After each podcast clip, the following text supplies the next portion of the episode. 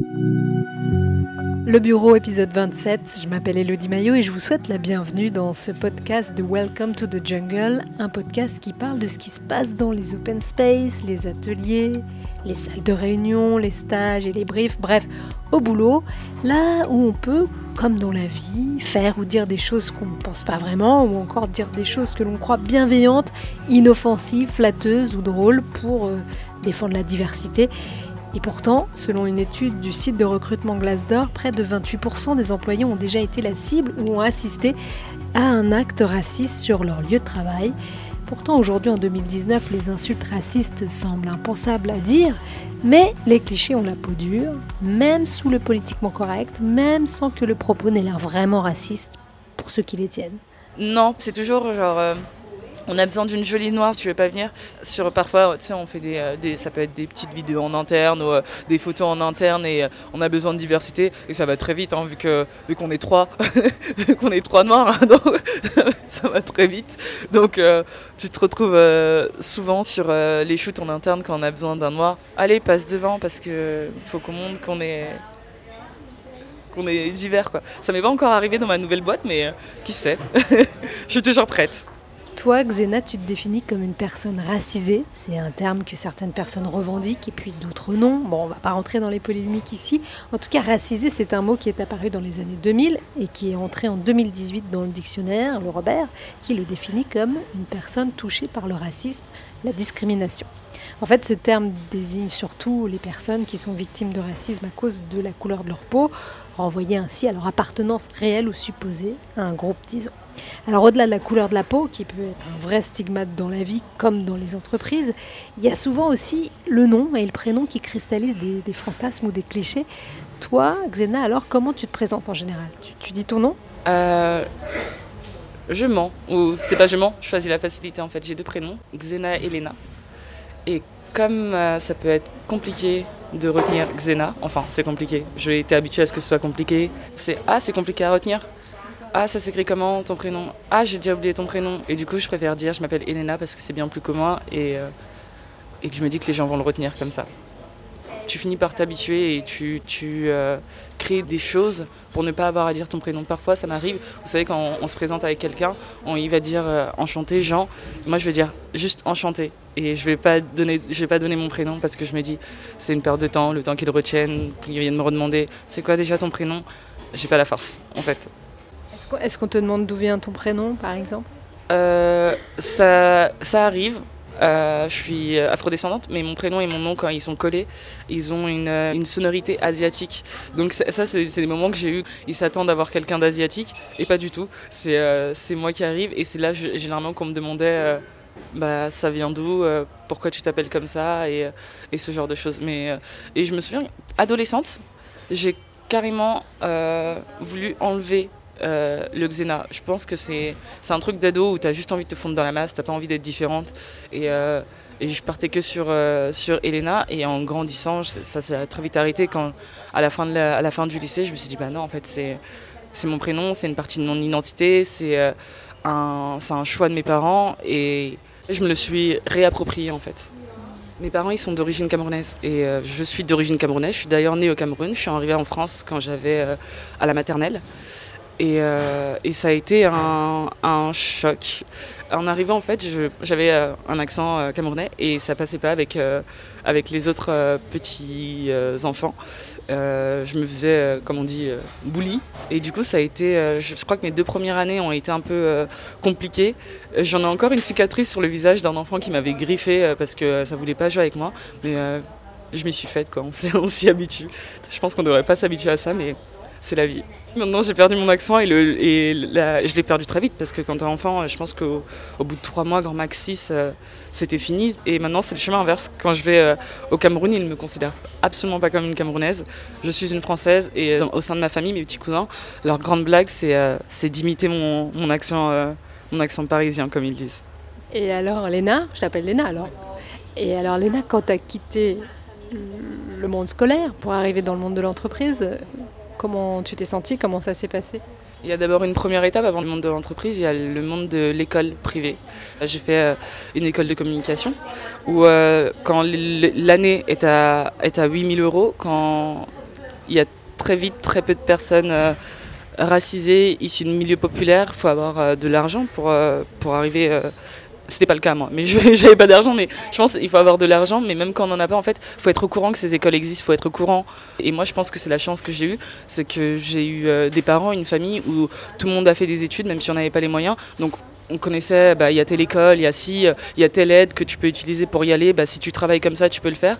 Et euh, je pense que bah, toutes les personnes issues d'un milieu populaire ou euh, étant racisées n'ont pas cette chance où on ne leur dit pas. J'ai été dans un lycée dans le 94 et euh, j'ai changé de lycée à la, fin. J'étais, euh, je me suis retrouvée enfin à Fontainebleau pour mon lycée terminal et euh, donc c'est comme ça que finalement j'ai bien pu voir la différence entre mon lycée du 94 où on nous explique pas trop ce qui se passe après les études supérieures et mon lycée à Fontainebleau où dès le mois d'octobre on est déjà en train de faire 70, 70 visites de fac, d'école, on a, on a tout et et donc déjà, il y a cette violence. Donc du coup, quand tu arrives et que la majorité euh, des personnes avec lesquelles tu es entouré sont euh, bien plus aisées que toi, c'est pas un problème, mais il y, a, quand même une violence euh, sociale et culturelle. Ils n'ont pas besoin de... Ils n'ont pas besoin d'aller d'aller bosser après les cours, ce, genre de choses. On a une vision du monde totalement différente, je pense, parce que je pense que j'ai quand même eu la chance, et c'est une chance, d'avoir pu voir plusieurs milieux sociaux ou d'être, d'être mêlé à plusieurs cultures. Et euh, tu te retrouves avec des gens où c'est pas ça du tout. Ils ont l'habitude d'être dans leur milieu de privilégiés. Ils ont beau avoir beaucoup voyagé pour certains, mais toujours dans des, euh, contextes euh, particuliers où c'est toujours de l'entre-soi. Donc ça peut être violent. Ça peut être, euh, et ça va très vite, hein, c'est des questions sur Ah, t'es pas coiffé aujourd'hui parce que t'as les cheveux lâchés pourquoi tu me dis ça alors que Clémence qui est juste en face, elle aussi, elle a les, elle a les cheveux détachés, tu lui ferais jamais la remarque. Ils disaient ah mais toi c'est pas pareil, je peux mettre la main dans tes cheveux? Non. Et c'est tout le temps, c'est au quotidien. Et finalement là, je te parle de ce qui se passe à l'école, mais c'est des choses que tu retrouves très vite dans le milieu du travail et les personnes ont l'impression d'être bienveillantes. ce que je me dis souvent, c'est que même quand tu vas as envie de toucher le chien de quelqu'un en fait dans la rue, tu lui demandes la permission. Excusez-moi, est-ce que je peux toucher votre chien? Et là, en fait, ces gens-là ne le font pas. C'est est-ce que je peux toucher tes cheveux? Et la main est déjà dans tes cheveux. Et t'es là, bah non. Je me suis même retrouvée une fois avec euh, quelqu'un qui me dit, euh, je sais que vous aimez pas ça. Sous-entendu, vous les noirs.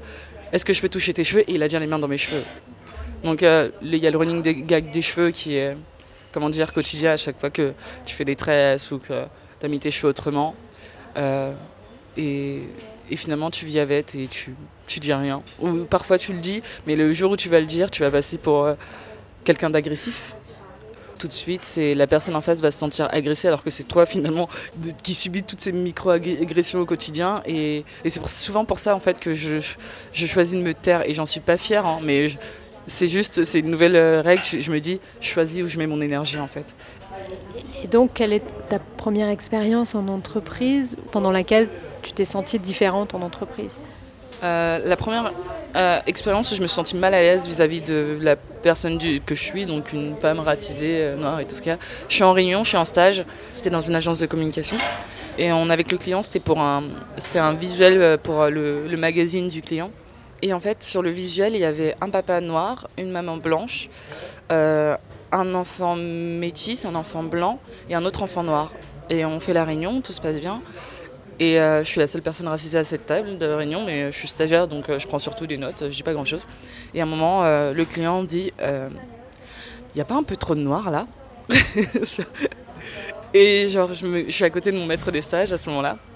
Et euh, elle sent que je me crispe parce que c'est violent en fait, comme euh, parce que personne n'avait remarqué, même d'une autre côté de l'épique. Et le dire comme ça, c'est violent. Surtout qu'en fait, finalement, on avait choisi une espèce de parité, comme je disais, le papa noir, la maman blanche, un enfant métis, un enfant noir et un enfant blanc. On est sur, euh, on est sur quelque chose de parité. Et elle dit, il n'y a pas trop de noir. Et je me dis, waouh. Et ma, mon maître de stage à l'époque lui dit non, il n'y a pas trop noir et tout. Elle lu le truc. Euh, et la cliente n'insiste pas, mais euh, au final, le visuel qui est sorti, il y en avait. Il y en avait moins, il y en a qui ont été, euh, qui a été enlevés. À ce moment-là, dans ce stage, est-ce que toi, tu t'autorises à dire quelque chose? Est-ce que tu reparles de cette réunion? Non. si, genre, en fait, c'est pas moi qui reparle à la fin de cette réunion, c'est mon maître de stage qui vient me voir, qui me demande si ça va.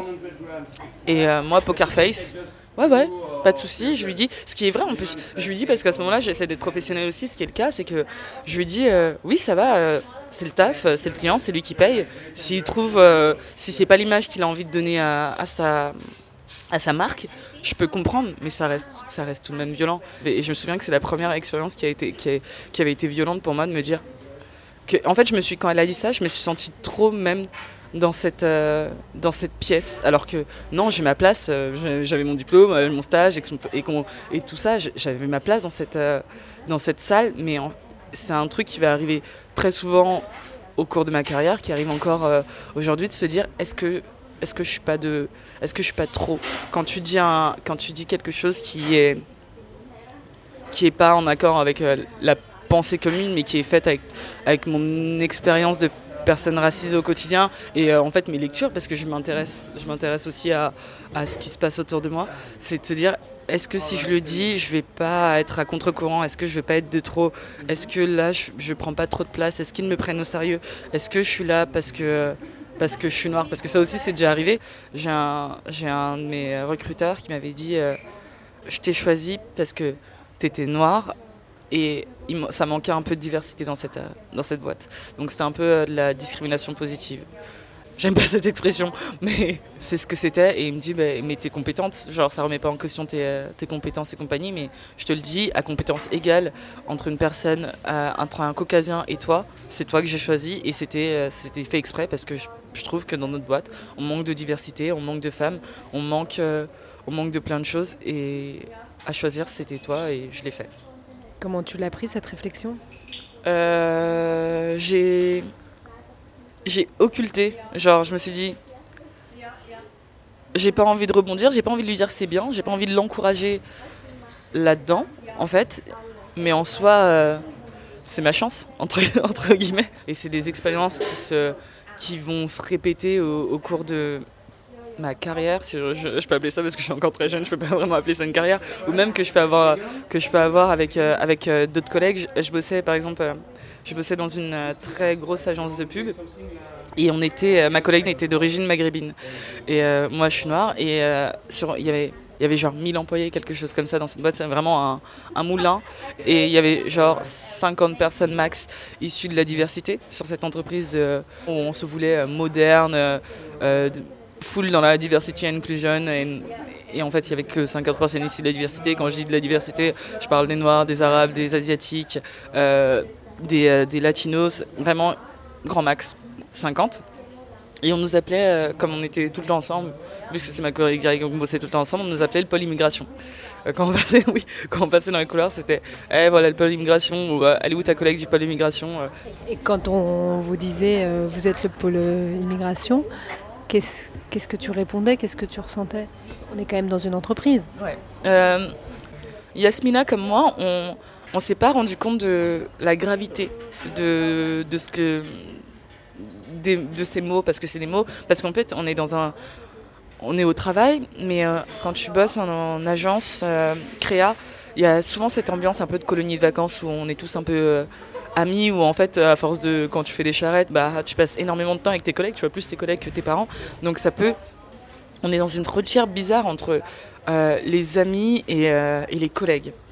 Donc on passe notre temps à, s'envoyer des vannes et compagnie. Donc sur le moment tu rigoles parce que ouais c'est c'est drôle entre guillemets. Mais ça reste piquant en fait. Ça ça n'a pas ça n'a pas sa place ça n'a pas lieu d'être. Et en fait, et, je pense que ça, si notre différence attire l'attention jusqu'à ce qu'on puisse avoir un terme comme celui-là sur nous, c'est qu'il y a un problème, c'est que c'est tellement pas commun que vous nous avez trouvé un nom, quoi. Et c'est grave. Est-ce que euh, quand on te renvoie cette image-là, de pôle d'immigration, est-ce que ça te pose la question de ton recrutement? Euh, Non, j'ai envie de dire non. J'ai envie de dire non parce que je veux dire que j'ai envie de dire que je crois en moi. J'ai envie de dire que je sais que je ne les ai pas démérités mes diplômes. Je les ai bossés, donc je sais que je suis capable. Je sais que je suis euh, sûrement pas la plus intelligente, mais je suis loin d'être euh, loin d'être la plus bête. Donc je me dis que hum, ces postes-là, euh, je, les mérite en fait. Et parce que rien que le fait qui m'ait pris en entretien, ils sont passés au-dessus de ma couleur de peau, de mon nom. Et je me dis que si je suis arrivée là, jusque-là, bah, c'est que, c'est que je la mérite cette place. Est-ce qu'il y a une histoire en particulier qui t'est arrivée qui te semble refléter euh, le racisme? Oui. C'était absolument pas drôle sur le moment. Je me souviens, c'était un dîner, un déjeuner l'été avec mes collègues, on est six. Et la serveuse, elle mettait énormément de temps à nous ramener les desserts et on devait retourner bosser. Et elle était d'origine africaine. Et un de mes collègues se met à prendre un accent africain et à l'appeler pour lui dire de se dépêcher de nous ramener, euh, ramener les desserts. Il lui dit, euh, je sais même, moi-même je sais même pas le faire l'accent africain pour commencer, mais il utilise un accent africain pour lui dire, viens dépêche-toi et tout, euh, on attend les desserts depuis longtemps. Et en fait elle avait beaucoup de table, elle était, elle était débordée. Dès que je l'entends prendre cet accent, genre je lui dis, non, en fait stop, non c'est mort. Il me dit, bah quoi? Euh, c'est drôle. Je lui dis non, en fait, c'est pas drôle. Elle ne te connaît pas. Elle est dans une position où elle est en train de nous servir. Ça veut pas dire qu'elle est en dessous de nous, mais elle est juste dans un truc où elle fait du service. Donc ça peut, ça peut déjà être euh, malaisant tu, ne prends pas un accent africain pour, euh, pour l'appeler. Non, tu m'excuseras, mais c'est raciste. Il me dit, mais non, mais c'est pour rigoler. Et il lâche pas l'affaire, il m'explique que c'est pour rigoler, euh, c'est pas moi que tu vas targuer de raciste, on est tout le temps ensemble, tu le sais compagnie. Je lui dis, je veux bien, en fait, euh, ce que tu veux. Je, je suis pas en train de dire que tu es raciste, mais ce que tu es en train de faire, un, c'est raciste, c'est malaisant, ça peut être malaisant pour elle. Et en fait, à partir du moment où je te dis ça, c'est stop, en fait, que moi, tu me fasses l'accent africain, je trouve ça déjà nul. Mais j'ai envie de dire, on se connaît de façon intime, donc je sais comment l'interpréter. Elle, non. Et, franchement, ça dure 7 bonnes minutes où euh, on est tous les deux sur un monologue. Et d'ailleurs, nos desserts sont toujours pas arrivés à ce moment-là, mais on est tous les deux sur un monologue. Et les quatre autres, en fait, ne disent rien. Et, c'est la première fois, je crois que c'est vraiment la première fois dans, dans, le milieu du travail où je décide de ne pas laisser passer, en fait. Et à bout d'un moment, une autre de mes collègues dit C'est bon, tu gâches l'ambiance. Et, et je me suis tue. J'ai rien dit. Et en fait, j'étais folle tout le reste de l'après-midi où je suis restée dans mon coin en mode euh, ruminage où je me disais, mais en fait, déjà, tu gasses l'ambiance. Je peux comprendre que c'était chiant pour vous. Mais je pense que déjà, il y en a un, autre, un autre de vous qui aurait dû me soutenir parce que je sais pas, hein, je suis peut-être peut zinzin, mais je pense que ce que j'étais en train de dire, c'était du bon sens, juste du bon sens, même si c'était pas méchant ou cocasse. Mais le fait que ce soit moi qui gâche l'ambiance et que c'est pas à tous les deux que vous disiez ah, les gars c'est bon euh, stop on arrête. Euh, j'ai peut-être eu une plus grande facilité à me mettre à sa place. Peut-être parce que j'ai compris parce que je suis noire effectivement.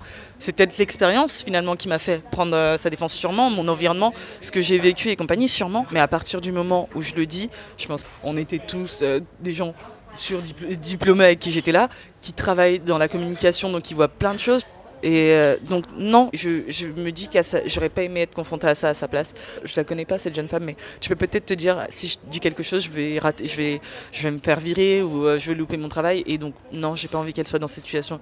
Personne mérite de se retrouver dans ce genre de situation en fait. Je travaille dans la communication, donc les gens ont tendance à être plus ouverts. Ça veut pas dire qu'ils qu'ils n'ont pas intériorisé une tonne de clichés, parce qu'ils en ont intériorisé, on en, on intériorise tous. Mais euh, mais l'approche va être différente. Et l'approche, elle va être différente comment? C'est que, c'est souvent en voulant m'inclure, c'est que toi, t'es pas une noire comme les autres. Toi, t'es pas comme, pas comme les autres parce que tu es éduqué, tu t'exprimes bien en français, etc. Ah non, je laisse vraiment pas passer. C'est le, noir de compagnie, comme on dit avec mes amis. Euh, bah c'est, euh, euh, l'ami noir, de Nadine Morano, c'est exactement ça. J'ai un ami noir et je l'ai toujours dit, je serai l'ami noir de personne, celui que tu utilises en caution pour expliquer ton non-racisme et, et ce genre de choses. Ah, ce ne sera pas moi, très clairement. En fait, c'est pas en c'est pas en essayant de me valoriser, me donner des graines que je, vais me sentir supérieur et que je vais écraser les autres. Mais c'est une tendance, c'est t'es jolie pour une noire ça, on t'a déjà dit ça en entreprise? Pas, comme ça, mais tu, le sens. En fait, c'est jamais frontal. Je sais pas comment l'expliquer. C'est, c'est jamais frontal. Et en fait, et vu que tu es, es, euh, habitué à ce genre euh, de comportement depuis ton, ton plus jeune âge, et même parfois, en fait, je me demande est-ce que c'est moi qui psychote, qui, qui me monte le bourrichon toute seule, ou c'est vraiment en train de se passer? Mais c'est. Euh, c'est surtout bah, le, physique, parce qu'en plus je suis grande et élancée. Donc c'est euh, ma gazelle. Ça, c'est. C'est pas dit frontalement, genre, mais c'est, je sais pas comment l'expliquer. C'est, parce que j'ai eu la chance de pas encore avoir subi, euh, subi de l'agression, de, de, l'harcèlement sexuel au, travail, si on peut dire ça comme ça. Mais, euh, mais c'est toujours des, des moments où, où, tu te, où tu te sens mal à l'aise. Mais je sais pas, j'ai pas envie de dire n'importe quoi parce que je me dis, je sais pas si c'est lié à juste ma condition de femme et, euh, et une autre femme pourrait ressentir la même chose, ou si c'est lié euh, à, ma, condition de, de, de noir, et peut-être les deux en fait. J'en sais rien. Et même, je sais que souvent, avant de réagir, je suis là, le, le, concept de tourner sa langue sept fois dans sa bouche, je le fais vraiment tout le temps. Je, je m'interdis de réagir à chaud. Très souvent, je, je prends tout le temps un, un, petit temps avant de réagir, me dire est-ce que si j'utilise ce mot, ça va aller ou pas celui-là? Je réagis jamais à chaud parce que j'ai cette peur constante qu'on me dise que je suis agressive. Du coup, ouais, c'est beaucoup de, couches de strates ou euh, de stratégies où euh, tu es en train de te dire ah bah inconsciemment, hein, où tu te dis euh, faut que tu dises ça comme ça pour pas passer pour l'agressif de service et c'est chiant, vraiment au quotidien. C'est super chiant, vraiment. Est-ce que tu penses que on pourrait être reproché d'être agressive parce qu'on associerait cette colère ou cette agressivité au fait que tu sois noir Inconsciemment, oui. Et je pense aussi c'est une question de culture parce que en tant que euh, noir et je pense que je peux, cette expérience je la partage avec pas mal de mes amis noirs ou racisés, nos, nos parents nous apprennent à à être fort en fait, à pas à, pas montrer de, de faiblesse. Et je sais pas s'ils le conscientisent, mais euh, moi je sais quand, quand j'étais petite, euh, ma mère elle me disait euh, à l'école bah tu pleures pas, il faut toujours montrer ce côté fort où tu ne te laisses pas faire en fait. Y tu laisses c'est pas que c'est pas que ma mère me laissait pas de place pour de l'émotion très loin de là. C'est plus en dehors de la maison. Bah tu il faut pas que tu laisses les choses t'atteindre. Il faut pas que tu montres que ça t'atteint. Et je pense que je me suis finalement construite comme ça parce que même au travail quand on va me on va me dire quelque chose qui va pas me plaire la première, ma première réaction, c'est ne montre pas que ça te, ça te touche, même si ça te touche. Et c'est une très mauvaise chose finalement, parce que du coup, tu vas avoir cette image de euh, bout de glace froide et, euh, et euh, agressive à côté de la personne en face de toi qui va se mettre à, pleurer au moindre truc. Mais en ce moment, j'apprends à déconstruire ça. Euh, mais je continue à choisir mes mots, mais j'apprends vraiment à déconstruire ce truc de euh, être de glace et pouvoir se prendre euh, toutes les remarques et tous les pics parce que je pense que c'est important pour mon bien-être à moi toute seule en fait et personne d'autre. J'essaie d'éviter le burn-out, donc j'essaie de me forcer à déconstruire tout ça. Pour moi, j'ai envie de dire, l'entreprise, c'est juste la vie. Parce qu'en fait, les remarques que je vais avoir en entreprise, c'est les mêmes remarques que j'ai dans ma, ma vie au quotidien, mais fait autrement, en fait. C'est fait autrement, mais j'ai envie d'avoir un peu d'espoir, en tout cas dans la boîte où je suis en ce moment, il y a quand même un semblant de, un semblant de, de travail sur, euh, sur le fait d'être conscient des différences des autres, le fait de les accepter, le fait de euh, ne pas les stigmatiser pour ça et, et j'espère qu'on qu avancera. Mais euh, ça, euh, j'ai cette, cette chance, ou j'en sais rien, je sais pas si c'est une chance, mais euh, de bosser dans la communication où les gens se valent ouverts. Et, euh, et du coup, il n'y a pas de racisme frontal. Ça va être plus euh, sous-jacent ou, ou ça va plus se passer du côté client où les clients vont dire des choses un peu borderline un peu borderline. Et moi ce que je peux reprocher souvent et c'est une discussion que j'ai avec d'autres collègues racisés où on se dit on se sent pas euh, soutenu par le reste de nos équipes ou ça peut les choquer ils vont nous le dire après qu'ils ont été choqués parce que le client va dire il y a trop de noirs ou parce que le client va dire euh, le chinois pour quelqu'un d'asiatique ou ce genre de choses. Ils vont être choqués comme nous mais sur le moment ils vont pas mettre de stop au client ils vont pas dire ah non en fait on parle pas comme ça on n'est pas d'accord etc genre c'est juste oh, t'as vu ce qu'elle a dit? Et non en fait. Et, et je pense que c'est le petit pas qu'il faudrait qu'on fasse qu'on arrête euh, de se le dire dans les couloirs et qu'on dise euh, non et qu'on arrête de faire des super beaux cases euh, contre le contre le racisme pour aller au, au Lyon qui est c'est un peu les awards de la publicité pour dire ah la diversité faut arrêter d'être raciste et le, juste les mener au quotidien en fait ces petits combats. C'est ce qui se passe en tout cas dans ton entreprise au quotidien. Ouais justement c'est pas frontal mais on est tous euh, un peu imprégnés euh, de ce relan de, discrimination, de, clichés, de, racisme, parce qu'il faut le dire, c'est compliqué. Le, fait de dire quelque chose de racisme, ou de, on peut faire quelque chose de raciste ou dire quelque chose de raciste sans forcément l'être. Et c'est ça que parfois les gens ont du mal à comprendre. Tu peux dire quelque chose de raciste, tu peux faire quelque chose de raciste, mais ça veut pas forcément dire que tu es raciste je crois que là je suis consensuelle et j'essaie d'arrêter d'être consensuelle. Je sais pas, on est beaucoup dans ma tête. Voilà, depuis, Xenalena travaille toujours dans la même boîte et elle espère encore qu'un jour ses collègues ne lui toucheront plus les cheveux sans son accord. C'était Le Bureau et celle qui était différente avec au micro Elodie Maillot. Moi, je vous retrouve dans 15 jours avec un nouvel épisode. En attendant, vous pouvez retrouver tous nos podcasts sur les plateformes d'écoute et sur welcometothejungle.co. Si vous aimez, n'hésitez pas à en parler autour de vous, dites-le nous, envoyez-nous des fleurs, faites-nous part de tout ce qui vous a plu et surtout, n'hésitez pas vous aussi à nous écrire pour nous raconter vos histoires de bureau. Une seule adresse pour ça, podcast singulier wttj.co. À bientôt!